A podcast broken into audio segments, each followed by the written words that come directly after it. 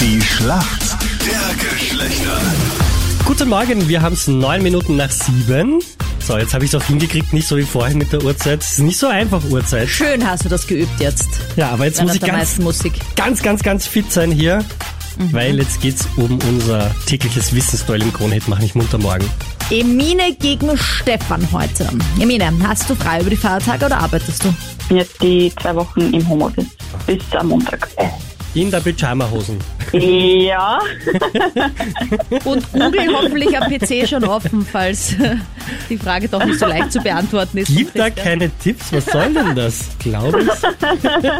Für mich im Team der Stefan. Du bist topfit und motiviert für einen Punkt hier. Topfit, weiß ich nicht, für das ist es ein bisschen früh, aber sonst alles in bester Ordnung. Ah, wir kriegen das schon hin, wir kriegen das schon hin.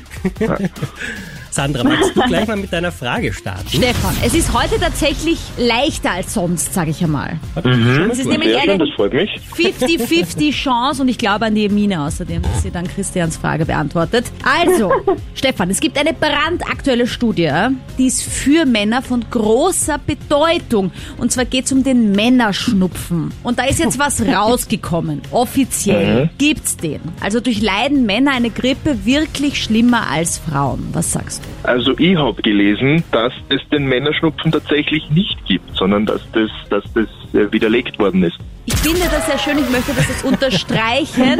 Und ich wollte eigentlich nur, dass es ein Mann jetzt auch nochmal selbst bestätigt für alle anderen Männer da draußen. So, ihr habt alle den Stefan gehört. Liebe Männer, Aber wir lassen uns einfach von euch so gern verwöhnen, weil ihr das so toll macht und deshalb jammern wir ein bisschen mehr. genau wie jetzt in der Schlacht der Geschlechter. Ich weiß, die Frage war eher leicht, aber das, liebe Frauen da draußen, das hat's jetzt gebraucht. Gesucht. Das Nummer 1 Männerthema. Worüber reden wir Männer untereinander am öftesten und am liebsten laut einer neuen Studie? ich denke über Fußball und Autos. Fußball und Autos. Das ist lustig. Ich hätte Ja. jetzt gesagt, du schlägst sofort vor hier über Unterleibsinteressensgemeinschaft. Nein! Das weiß doch jede Frau, die schon mal Männer belauscht hat, dass man immer glaubt als Frau, es wird über das eine geredet. Bei Männern, aber in Wirklichkeit redet ihr nie so viel wie wir Frauen über die schönste Nebensache. Stimmt. Emine, das muss ich eigentlich gelten lassen. Richtige Antwort ist Hobby und Freizeit. Das gilt.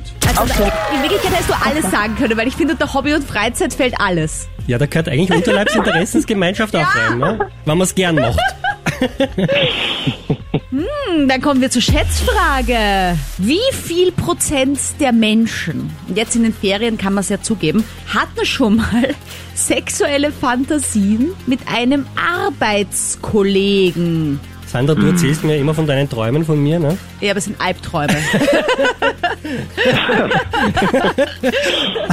Okay, Stefan, sag mal an, was glaubst du denn?